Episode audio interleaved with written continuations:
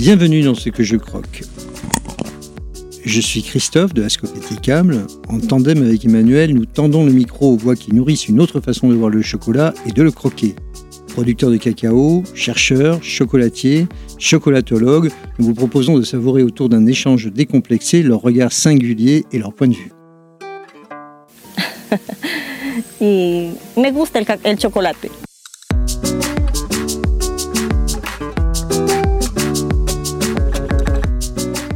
Pourrait-on venir à manquer de cacao demain? Voilà une question que nous retrouvons régulièrement dans les médias. Montée de la consommation asiatique, baisse des rendements, réchauffement climatique, il se murmure qu'il y aurait une pénurie sous peu. Pour savoir ce qu'il en est, nous avons fait appel à Marc Dufumier, agronome et enseignant-chercheur à AgroParisTech. Tenter de comprendre ce qui se décide dans l'avenir du cacao oblige à revenir dans le passé, et plus précisément dans les années 60, à l'époque du boom du cacao. Une période qui a fait le lit des problèmes actuels, déforestation, travail des enfants, pauvreté des producteurs.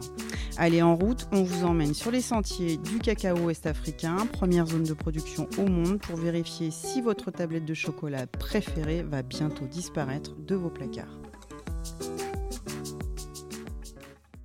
Marc Dufumier, bonjour. Marc Dufumier est agroéconomiste, enseignant-chercheur spécialiste des systèmes agraires et de leurs évolutions. Euh, Marc euh, Dufumier, tu as été prof à l'Agro de Paris durant de nombreuses années. Nous sommes nombreux à avoir été euh, tes élèves, en tout cas ce fut mon cas à Montpellier. Tu as été également le président de Commerce Équitable France durant de plusieurs années. Dans le cadre du Commerce Équitable, tu as, été, tu as fait de nombreux travaux de terrain, notamment en Côte d'Ivoire, près des producteurs de cacao. Oui, très juste. Donc, en tant que président de ce qui s'appelle aujourd'hui Commerce Équitable France, j'ai eu l'occasion effectivement d'aller plusieurs fois en Côte d'Ivoire et regarder comment on procède effectivement, comment on cultive le cacao euh, dans ce pays. Oui, absolument. Alors pourquoi s'intéresser à la Côte d'Ivoire euh, bah, Tout simplement parce que la Côte d'Ivoire, c'est le premier producteur mondial de cacao. Chaque année, il y a à peu près 5 euh, millions de tonnes de cacao euh, qui sont produites et la Côte d'Ivoire euh, en assure une grande majorité. L'économie du pays dépend majoritairement de l'activité cacao. Elle concerne plusieurs milliers de personnes. C'est une économie et une culture, une agriculture qui pèse majoritairement dans ce pays et qui pèse sur le marché mondial. Alors la question c'est est-ce que la Côte d'Ivoire a toujours été euh, le premier producteur mondial et comment elle s'est inscrite dans cette production mondiale? Ben, La réponse est très clairement non. Hein. Le cacaoyer est originaire des Amériques, hein. c'est la forêt amazonienne, c'est les forêts de l'Amérique centrale. C'était une monnaie d'échange pour les populations mayas. Mais voilà que ce cacaoyer a été introduit effectivement en Côte d'Ivoire. Alors c'est pas spécifique honnêtement au cacao. Hein. À l'époque où il y a eu une demande croissante en produits exotiques dans les pays européens, il y a eu des transferts de plantations de zone à une autre. Et effectivement, on a introduit le cacaoyer en Côte d'Ivoire et on a commencé à cultiver le cacaoyer en Côte d'Ivoire pour répondre à une demande croissante, évidemment, dans des pays euh, européens, on va dire, et autres. Ça, c'est très clair, parce qu'il y avait une demande croissante. Mais alors, effectivement, on a procédé autrement que euh, ce qui était pratiqué dans les Amériques, à savoir que dans les Amériques, on cultivait le cacaoyer sous ombrage, et poussait sous le couvert forestier, alors qu'effectivement, en Côte d'Ivoire, on a introduit les cacaoyers et pour introduire et étendre les surfaces de cacaoyers, on a commencé à déforester ce qui était la forêt équatoriale, hein, forêt dense, hein, sous, dans des conditions très humides, et on a commencé à cultiver le cacaoyer donc en plein air, sous soleil, en commençant un début de déforestation en Côte d'Ivoire. Et le cacao, aujourd'hui, ça représente 30% euh, des recettes d'exportation, c'est 15% du produit brut. Donc il y a une extension considérable des surfaces en cacao. On disait aux gens des populations tropicales, bah, écoutez, plutôt que de faire des cultures vivrières en concurrence avec le blé européen ou autre, spécialisez-vous vers des cultures d'exportation et avec les revenus du cacaoyer, vous pourrez acheter de quoi manger. Ce qui s'est révélé aujourd'hui complètement faux, ça on peut le savoir. Donc ça représente un un fort pourcentage du produit intérieur brut, comme on dit, et des exportations. Mais aujourd'hui, on découvre que ces façons de cultiver le cacao en Côte d'Ivoire a contribué considérablement à la déforestation, hein, puisqu'il reste même plus 20% des forêts en question. Et, y compris, on découvre, ça n'assure pas les revenus suffisants pour que les gens puissent manger à leur faim sans carence nutritionnelle. Alors le cacao a été euh, implanté euh, au début du XXe siècle, pendant la colonisation notamment, mais finalement il s'est surtout développé après les indépendances, dans les années 60, 70, où il y a eu un véritable boom du cacao. Comment peut-on expliquer qu'en Côte d'Ivoire, le cacao se soit développé à ce point? Alors c'est clair, hein, c'est une culture coloniale hein, en Côte d'Ivoire, on est bien d'accord. Alors là, vous êtes en train de révéler que finalement les indépendances ne sont pas forcément des indépendances, puisqu'on a poursuivi au fond euh, cette cacao-culture coloniale sous des régimes indépendants. Et c'est un peu ce mythe de, dans la mondialisation de la spécialisation selon les avantages comparatifs. Spécialisez-vous vers ce pourquoi vous avez quelques avantages en comparaison avec les pays européens. On ne cultive pas de cacao en France, c'est l'occasion euh, de, d'en cultiver beaucoup chez vous et d'assurer ainsi des revenus. C'est donc la, la théorie du libre-échange. Hein. Je mets libre entre guillemets, si vous permettez, parce qu'on découvre aujourd'hui que les gens qui produisent du cacaoyer, bah, ils produisent moins de manioc, ils produisent moins d'igname, ils produisent moins de bananes plantain, et du coup, ils deviennent très déficitaires en nourriture, en calories euh, euh, pour la destinée à l'alimentation humaine, et ça, ça commence à devenir euh, très grave. Alors d'un point de vue très micro, c'est-à-dire au niveau de, de, ce qui se passe dans le paysage ivoirien pendant toute cette période, les paysans euh, substituent donc des cultures maraîchères et vont attaquer ce qu'on appelle un front pionnier. Peut-être qu'on peut essayer de définir ce que ça veut dire et concrètement voilà, ce que ça signifie et les enjeux qu'il y a pour euh, la forêt. Alors, ce qu'on appelle effectivement euh, colonisation agricole, recul du front pionnier, hein, c'est les termes souvent consacrés. Ce sont des agriculteurs dont, bah, d'abord, dont la famille devient nombreuse. Hein. on est en période de grande croissance démographique. Et au fond, euh, pour euh, bah, produire toujours davantage, on étend les surfaces cultivées. Mais on étend les surfaces cultivées au dépend de quoi? Bah, Au dépend de forêts naturelles, de forêts denses, qui étaient avec une énorme biodiversité, qui étaient en équilibre, j'allais dire, en relation avec les les, fluctuations climatiques. C'était d'ailleurs très résilient par rapport à d'éventuelles actions climatiques. Et on commence à déforester. On appelle ça, dans un premier temps, agriculture sur abattis brûlis. Alors, l'agriculture sur abattis brûlis, quand c'est des cultures vivrières, les agriculteurs abattent un pan de forêt. Ils brûlent donc euh, en fin de saison sèche et ils cultivent sur les cendres et c'était des cultures vivrières. Ils cultivaient peut-être deux ans, trois ans de suite et après laissaient repousser la forêt quand c'était des cultures vivrières pour que la fertilité des sols puisse se reconstituer parce que la forêt joue un rôle considérable dans la fertilité des sols dans la mesure où cette forêt avec ses racines profondes va aller chercher des éléments minéraux en profondeur, ça remonte avec la sève, ça va dans les feuilles, la ferme tombe à terre, ça enrichit le sol en humus et le sol retrouve sa fertilité. Mais le cacao, c'est pas ça, puisque c'est une culture qui se veut pérenne pour un grand nombre d'années, et du coup, pour l'extension des surfaces de cacao, les agriculteurs ont contribué à déforester, ils ont commencé à abattre, ils ont brûlé, ils ont fait quelques cultures vivrières, mais ils ont planté des cacaoyers sans ombrage. C'est bien la principale erreur du boom du cacao en Côte d'Ivoire.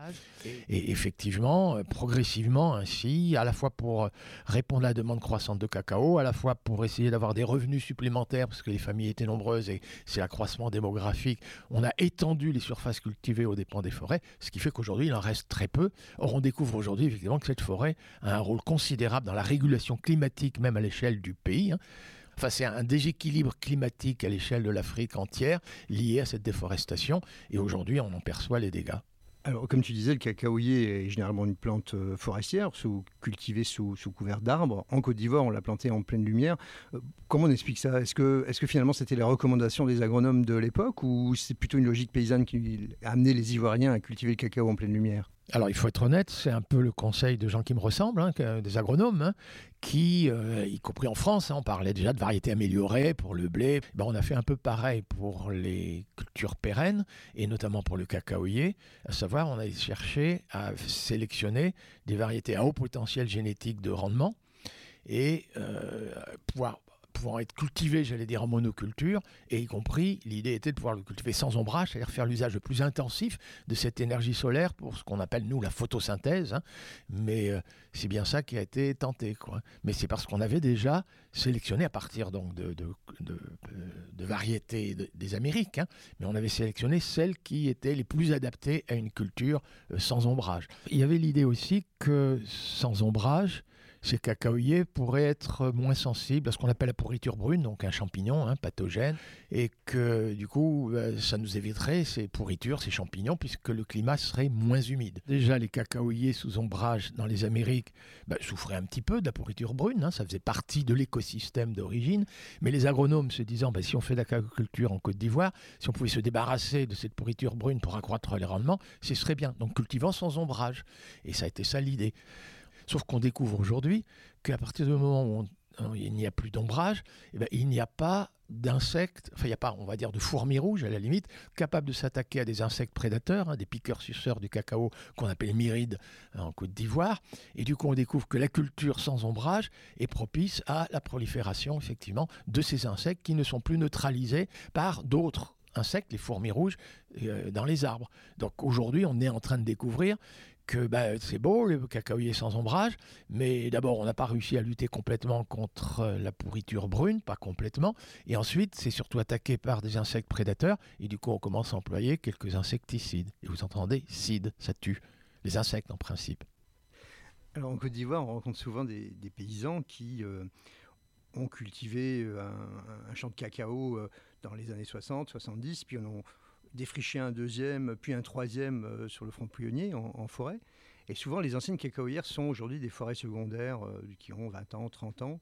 Et on entend les gens expliquer que finalement, ils ont des difficultés à replanter du cacao ou retransformer en, agriculture ces, parcelles-là. Est-ce que tu peux nous expliquer comment ça se passe d'un point de vue de la fertilité? Pourquoi finalement c'est si difficile de reconvertir une ancienne friche en, en cacaoyère alors d'abord, effectivement, c'est très juste. Hein. donc euh, avec l'âge, les, années passant, elles sont attaquées effectivement par les myrides.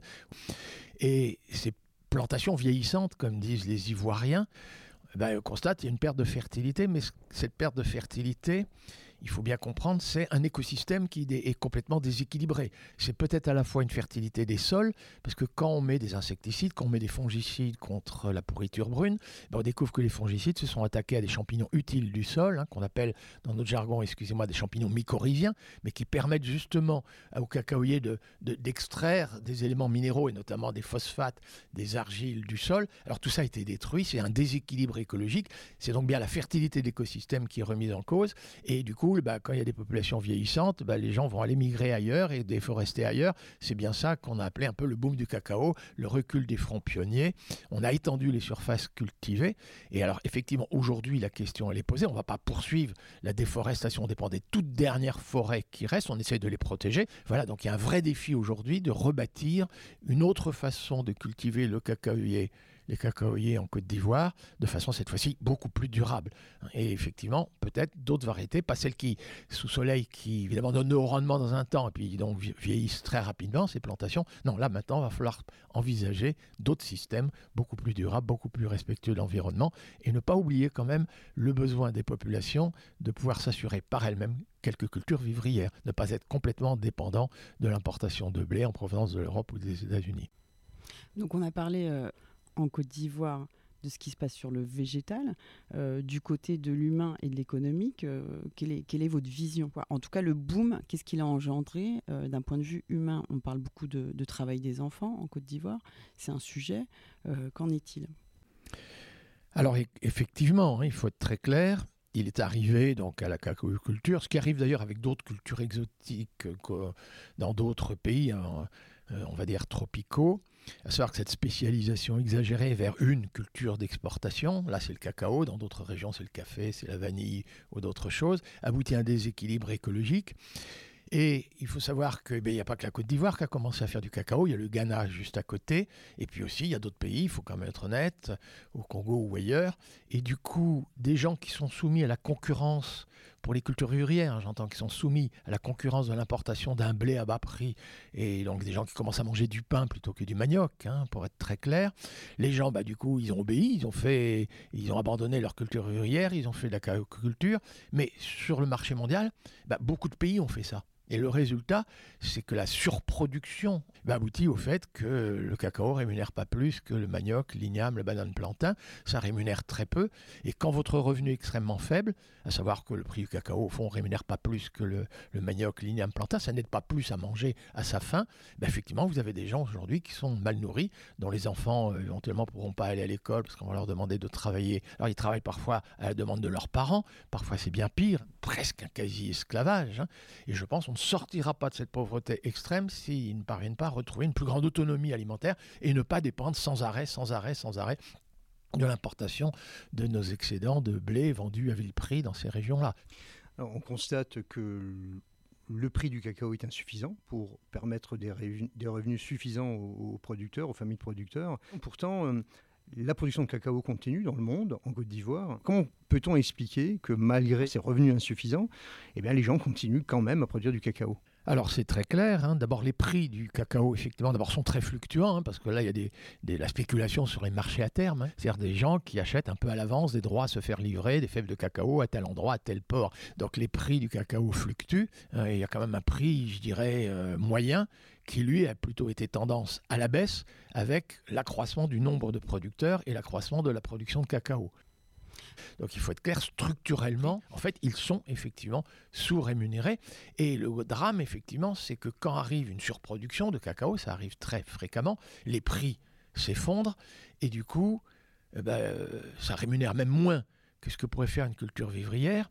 Mais si vous venez de planter des cacaoyers et ça rémunère moins qu'une culture vivrière, quand même le cacaoyer c'est une culture pérenne, allez-vous tout de suite arracher vos cacaoyers? La réponse est clairement non et qu'on ne peut pas, en fonction des fluctuations, quand le prix s'effondre, commencer à tout arracher. Et donc les gens continuent à produire du cacao, et ça plaide donc pour qu'on mette fin à ces fluctuations de prix, à ce que les agriculteurs puissent quand même bénéficier, j'allais dire, d'un prix plancher, on dirait.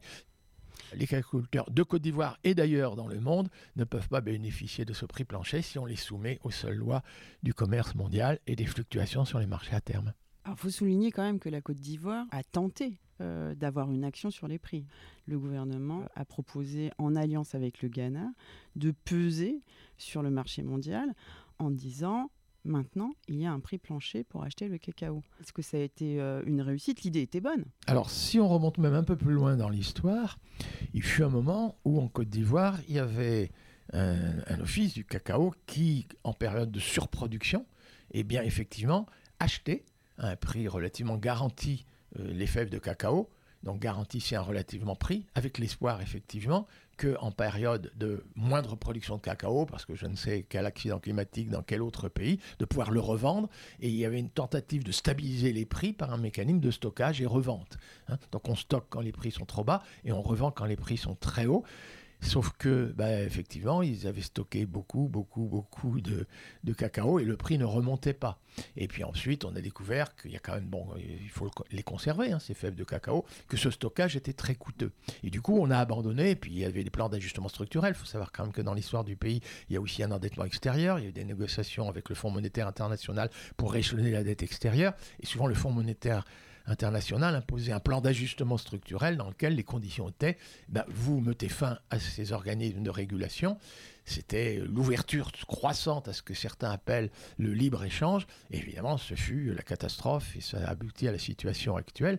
Et donc, on découvre que si, les pays et si les cacaoculteurs restent soumis aux fluctuations sur les marchés à terme à l'échelle mondiale, et si, les agriculteurs sont trop spécialisés vers la cacaoculture, ben effectivement, on ne sort pas de la misère, on ne sort pas de la faim de la malnutrition.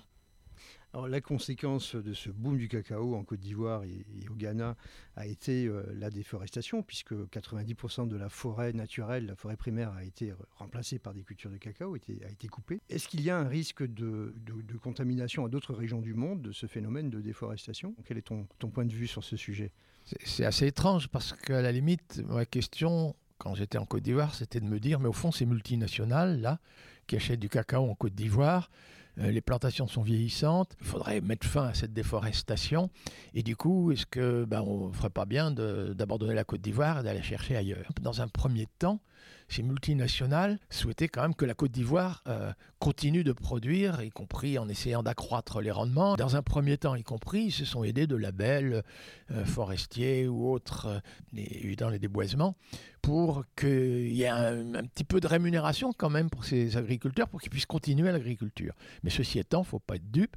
Ces mêmes multinationales savent regarder ailleurs, bah, euh, en Équateur ou ailleurs, que oui, il y a bien un début de déforestation avec les mêmes euh, erreurs qui ont été commises en Côte d'Ivoire, à savoir on a un clone, CCN 51, on va abandonner les vieilles variétés qui poussaient bien sous ombrage, et avec ces clones à haut potentiel de rendement, etc., mais à durée de vie, ça a été dit tout à l'heure, relativement courte, eh ben on va aller, allez-y, on va déforester dans la forêt équatorienne, et c'est évidemment pas une solution, c'est la fuite en avant. Ce qui serait peut-être intéressant, c'est justement de faire un petit focus sur cette histoire de clone. Euh, on a des variétés natives, mais qu'est-ce qui se passe quand c'est un clone? Qu'est-ce que ça signifie exactement? Ben, Maintenant qu'il y a des attaques un peu de, tout azimut, comme toujours un peu en agronomie, ben, on commence à dire est-ce qu'on pourrait pas trouver des variétés qui tolèrent euh, ou qui résistent à ce virus? Ben, On va l'étendre partout. Et du coup, allons-y. Et aujourd'hui, donc, il y a des tentatives de ce clonage. C'est le même patrimoine génétique qui est diffusé sur d'immenses surfaces, et eh ben le jour où effectivement le maladie du balai de la sorcière risquerait d'apparaître, eh ben il est hautement probable que cette variété qui résiste au swine shoot, mais ne résiste pas aux maladies du balai de la sorcière, et que là, alors là, la diffusion sur de très vastes espaces de cette maladie, parce que c'est un seul et même patrimoine génétique, alors là, les risques sont absolument considérables. Là, vraiment, c'est une énorme imprudence que de vouloir replanter monovariétal. Quand vous commencez à bâtir des cacaoyers diversifiés, plurispécifiques, plurivariétales, ben je vais vous dire, quand vous avez une maladie, quand vous avez un insecte prédateur, quand vous avez un virus, il se propage beaucoup plus difficilement parce que juste à côté de lui, il a des arbres qui sont peu accueillants, il y a des barrières végétales à sa prolifération.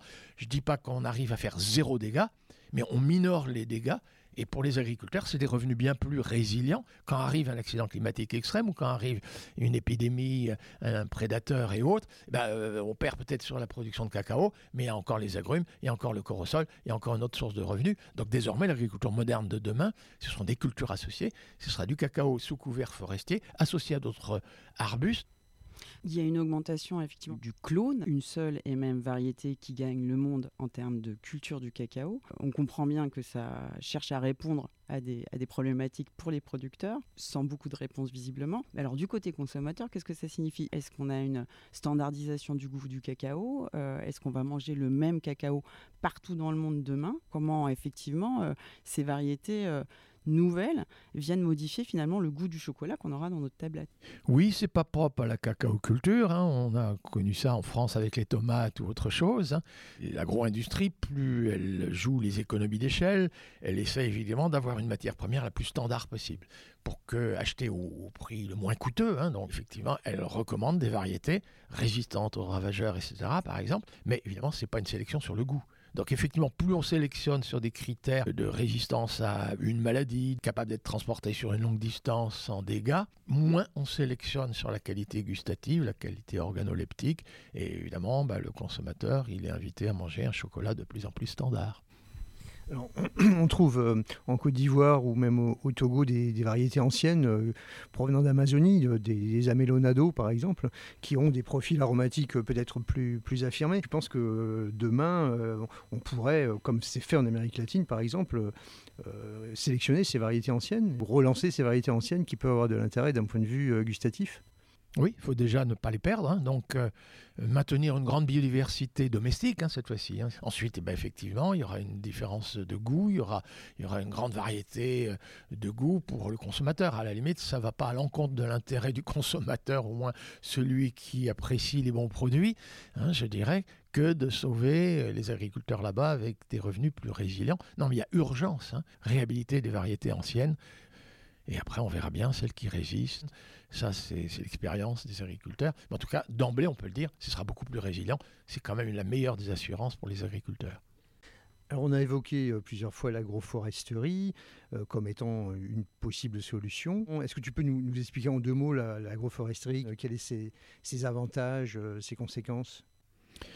Euh, l'agroforesterie, c'est de reconnaître que le cacaoyer, un peu comme à l'origine hein, dans les Amériques, il peut parfaitement vivre sous l'ombrage et même que l'ombrage d'un arbre donc qui va être un arbre éventuellement de l'ancienne forêt, donc la canopée est très élevée et qui va transpirer, mais qui va maintenir en dessous bah, une, ambiance un peu euh, humide, quoi. Hein. c'est-à-dire c'est aussi un brise-vent hein, cette forêt en question. Donc il y aura des arbres d'ombrage. Ces arbres d'ombrage, mais quand la feuille tombe à terre, ça enrichit le sol en humus, hein, et y compris avec des éléments minéraux. Et donc c'est un moyen de fertiliser les couches superficielles du sol avec des éléments minéraux qui ont été puisés quand la roche-mère. Donc c'est une façon d'assurer la reproduction de la fertilité et le rétablir pour le cacao. On oublie aussi que la feuille se décompose, ça produit de l'humus, l'humus retient mieux l'eau, et face à un climat de plus en plus aléatoire avec une fréquence accrue et une intensité accrue des sécheresses, ben aujourd'hui il y a urgence hein, de maintenir un climat plus humide. Et alors évidemment, sous ces arbres, eh ben, il y aura des cacaoyers, c'est quand même de ça dont on parle, mais juste à côté, il y aura un corosolier, il y aura un oranger. Ben, d'abord, c'est une source de revenus autre que le cacao. Et puis ensuite, on sait que bah, euh, ça fait aussi des barrières végétales à la prolifération d'insectes ravageurs, d'agents pathogènes. Donc oui, l'agroforêt, c'est une multitude d'espèces, une multitude de variétés. Et puis sous l'ombrage du cacaoyer, vous pouvez encore cultiver du ginseng, du gingembre et autre chose, alors qui sont vraiment là des plantes d'ombrage, ombrage. Mais du coup, il n'y a pas beaucoup de rayons du soleil qui tombent à terre. Quasiment tous les rayons du soleil tombent sur des feuilles vertes capables de, faire la photosynthèse, hein, qui est l'élément premier de la production de nourriture ou de cacao cacao dans les systèmes agricoles. Enfin voilà, donc c'est une interaction entre des quantités d'êtres vivants, domestiques, sauvages, végétaux et même, animaux. même animaux. Donc euh, ça, ça va être résilient. Donc ce système agroforestier, on le comprend bien, est un système complexe, plein d'interactions. Est-ce que c'est un système bio?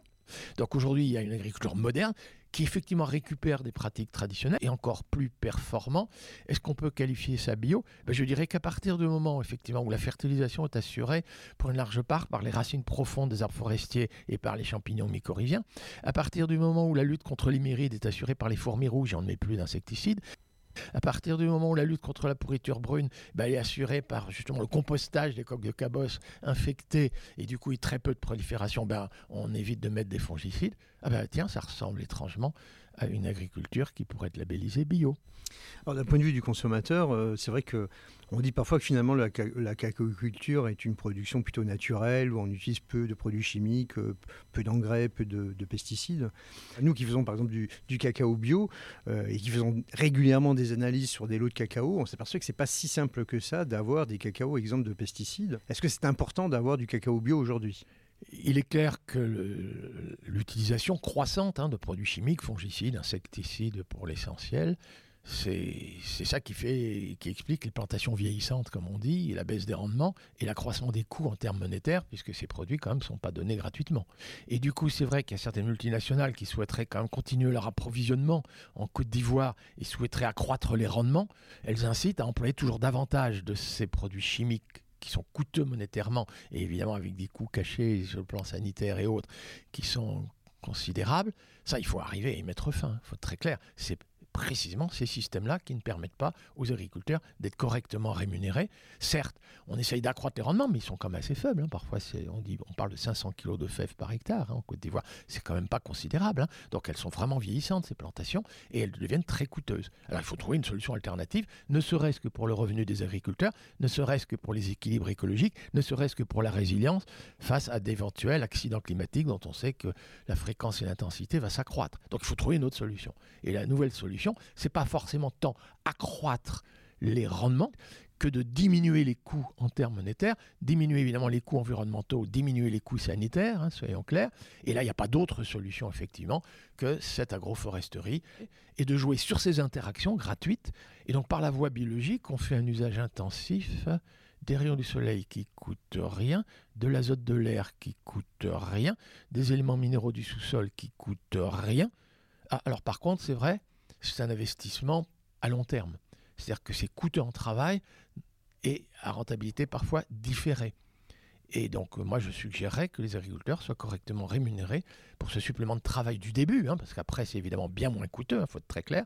Mais c'est vrai qu'il y a quand même un investissement initial euh, pour lequel ben, ce serait pas mal que l'agriculteur ait des revenus suffisants pour le faire par lui-même sans avoir à emprunter. Je pense que la première des conditions, effectivement, pour parvenir à des systèmes à la fois plus rentable, à la fois plus respectueux de l'environnement, à la fois plus respectueux de la santé, à la fois plus respectueux des enfants hein, qui puissent aller à l'école, il ben, faut qu'ils soient correctement rémunérés. Donc euh, allons-y, rémunérons correctement les agriculteurs pour qu'ils soient à même de faire cette transition agroécologique. Alors on a parlé de, prix, euh, on, va, aller un petit peu de, notre côté euh, on va dire prêcher pour notre paroisse. la question du prix est une des réponses centrales proposées par le commerce équitable. On associe évidemment au commerce équitable la question du prix juste comme un pilier essentiel euh, de cette nouvelle démarche. Vous qui avez été sur le terrain, qu'est-ce que vous avez pu constater euh, sur cette question du prix juste, du commerce équitable? Et est-ce que c'est une réponse à ces problématiques? Alors la réponse est catégorique, hein, c'est oui. On parlait tout à l'heure des fluctuations des prix sur les marchés à terme, et c'est clair que quand les prix s'effondrent, on disait les gens ne vont pas arracher les cacaoyers parce que ça a été fait pour une durée euh, assez longue.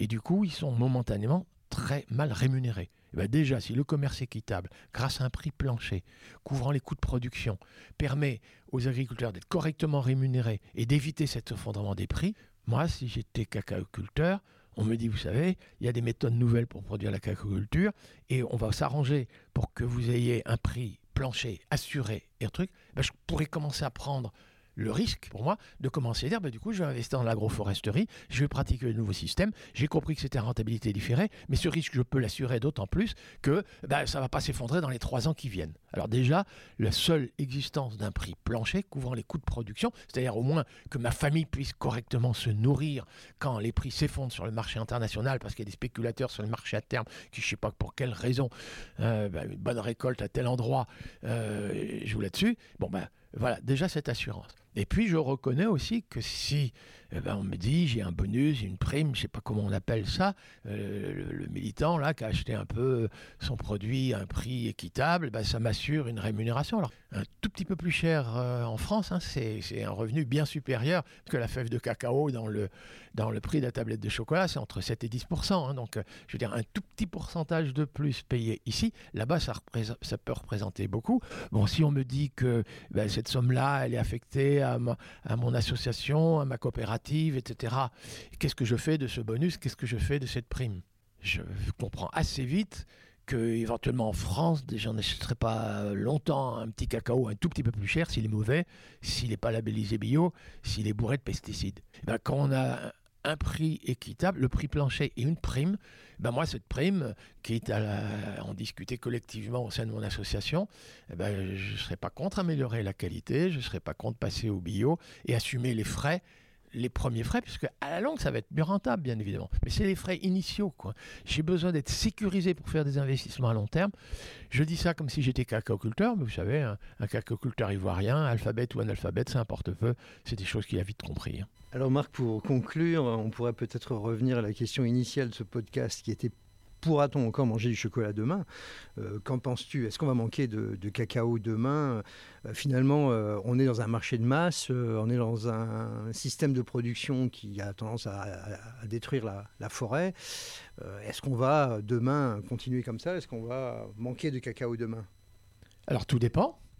Si on passe au commerce équitable, la réponse est non, on ne va pas manquer de cacao, on aura des plantations, effectivement, durables, durable sur le plan environnemental, durable sur le plan du revenu assuré, régulier, résilient. Si on invente un commerce équitable, euh, si le commerce mondial devenait plus équitable, par exemple, si on autorisait la Côte d'Ivoire et d'autres pays à se protéger de l'importation de blé à bas prix, vendu à vil prix, si on autorisait les producteurs éventuellement, quand ils rétablissent l'agroforesterie, de cultiver du manioc, de l'igname, de la banane plantain, en associant avec caféier au début, en installant leur agroforêt, euh, il va de soi, si le commerce devenait plus équitable, on n'aurait pas faim de cacao, on pourrait répondre à une demande croissante, y compris, elle est surtout croissante peut-être dans les pays asiatiques, avec un système stable, régulé, résilient. Il n'y aura pas de faim de cacao si on passe à un commerce plus équitable. Mais par contre, si on continue à jouer ce que certains appellent le libre-échange, allez-y, plantez des cacaoyers, le prix va s'effondrer, mais c'est pas grave, vous ferez travailler les enfants, ils n'iront pas à l'école pour essayer de survivre.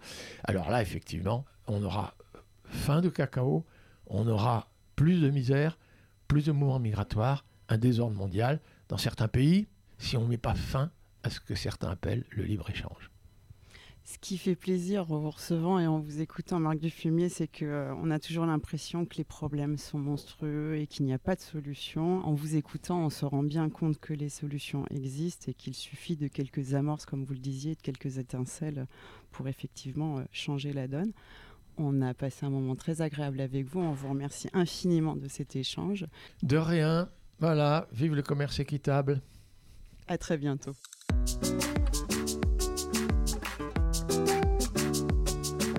Vous avez savouré cet épisode, on compte sur vous pour le partager avec d'autres aficionados du chocolat et à le décorer de quelques étoiles sur votre plateforme d'écoute préférée. Vous pouvez également nous laisser un commentaire, une note et n'hésitez surtout pas à nous écrire sur les réseaux sociaux, à nous proposer une thématique pour une future émission car notre podcast se nourrit aussi de vos retours.